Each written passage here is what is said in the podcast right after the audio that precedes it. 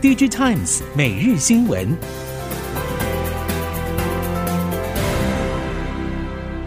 听众朋友您好，欢迎收听 DG Times 每日新闻，我是袁长杰，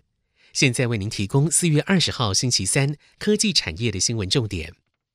首先带您关心的是，上海进行分区风控，导致全球供应链遭受冲击。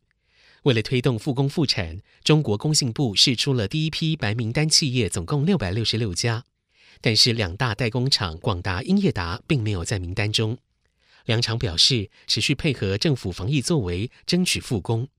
供应链指出，厂内或宿舍区只要在规范期间内持续有确诊案例，就无法复工。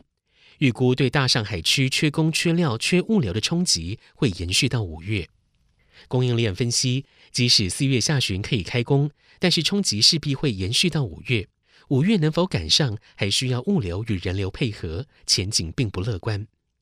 广达与英业达也表示，目前还无法预估封控对营运的影响，只希望尽快开工，降低对第二季的营运冲击。另外，在中国上海发布的六百六十六家复工白名单当中，有两百一十三家是汽车产业链配套企业，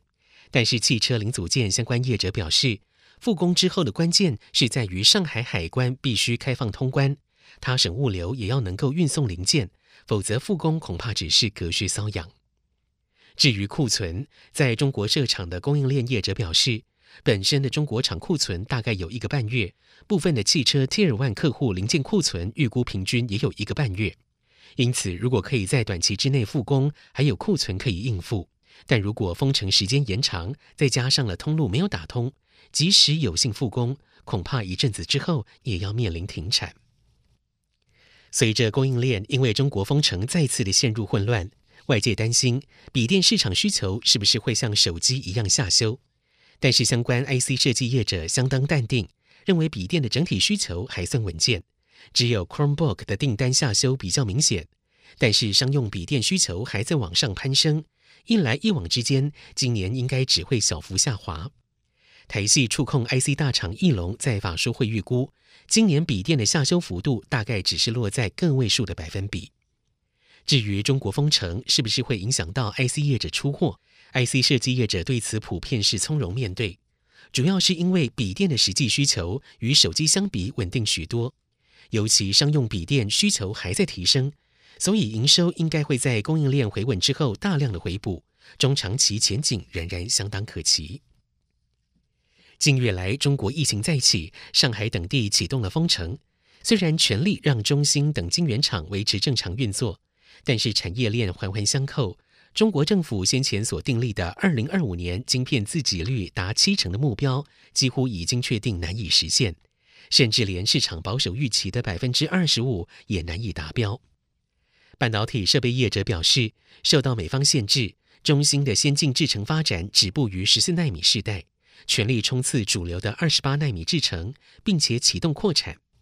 去年中芯虽然享受了晶圆代工价量齐扬的商机，但是近期市场急剧变化，半导体设备交期拉长，扩产脚步明显放缓，中芯背负中国半导体自主化的压力也越来越沉重。除了疫情之外，俄乌战争也让供应链变得更为脆弱。鉴于乌克兰生产了全球超过一半的半导体制造关键气体氖气，晶片荒恐怕难以在短期之内解决。另外，半导体产业协会 SIA 指出，虽然俄罗斯只占了全球晶片供应不到百分之零点一的比率，但是俄乌战争持续，势必会造成石油、镍、铝、铂、钯、氖气的价格走扬，进一步推升生产成本。在供应链挑战没有解决之前，包括智慧型手机、PC 和电动车等产品出货都可能会因此延宕。如果零组件进一步短缺，连生产制造都可能停滞。而奶气的生产分散化、供应链建制等解决方案，还需要多年时间才可能在其他地方建立完成。此外，因为地缘政治风险，使得企业重新部署供应链。重新选址设厂、增加库存，也都推升了企业成本，而这些成本预期最终都会转嫁到消费者身上，进一步加剧通膨问题。接下来带您看到其他的国际产业焦点。三星电子半导体事业暨装置解决方案部门负责人庆贵显传出，稍早与晶圆代工事业部主管前往美国出差，近日已经回到南韩。三星晶圆代工事业频传良率不如预期，生产进度落后等问题，而这一次出差格外引起业界关注。南韩业界猜测，此行目的很可能是接洽美国主要晶圆代工客户。媒体推测，可能是 NVIDIA、高通这一些占三星晶圆代工营收较高比重的业者。不过，对此传闻，三星相关人士不愿证实。亚马逊的无人机送货计划历经了将近十年，花费二十亿美元，但仍然受挫。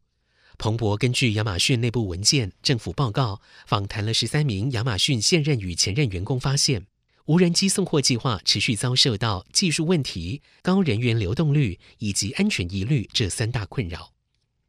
亚马逊的受访员工说，因为既定目标的时间压力，让部分经理人愿意冒着非必要的风险进行测试，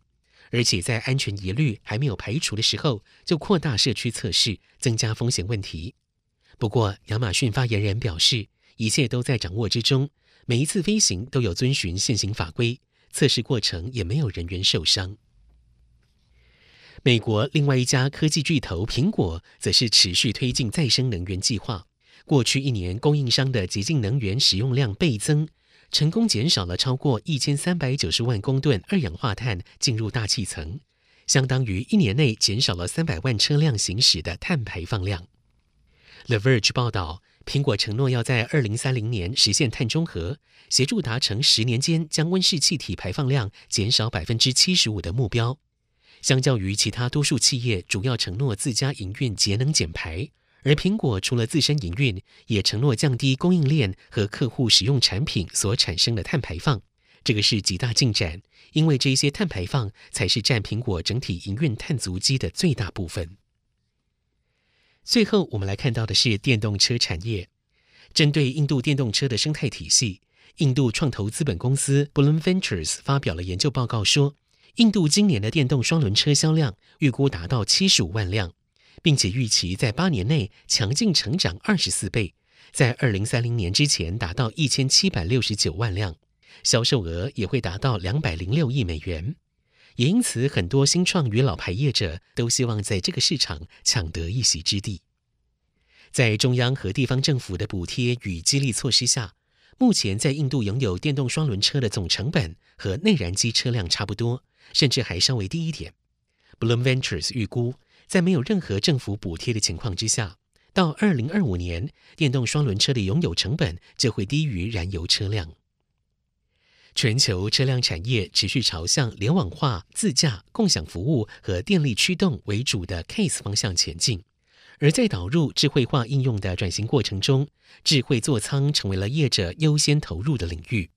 包括鸿海、广达、人保、伟创、和硕、英业达等多家业者都已经着手布局。其中，鸿海动作频频，不只透过了富士康与 Stellantis 成立合资公司，布局智慧座舱及车联网市场。同时，也和车用晶片业者恩智浦签订了合作协议，进行相关领域发展。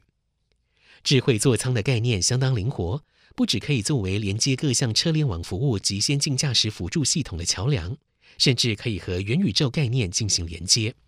所以，除了硬体之外，智慧座舱更应该重视使用者，提供个人化体验。在车辆电动化、自驾化技术普及之前，智慧座舱可以说是各家业者在推动品牌及产品差异化时最明显的标示，因此也成为各家业者急于跨入的领域。以上，DG Times 每日新闻由 DG Times 电子时报提供，袁长杰编辑播报，谢谢您的收听。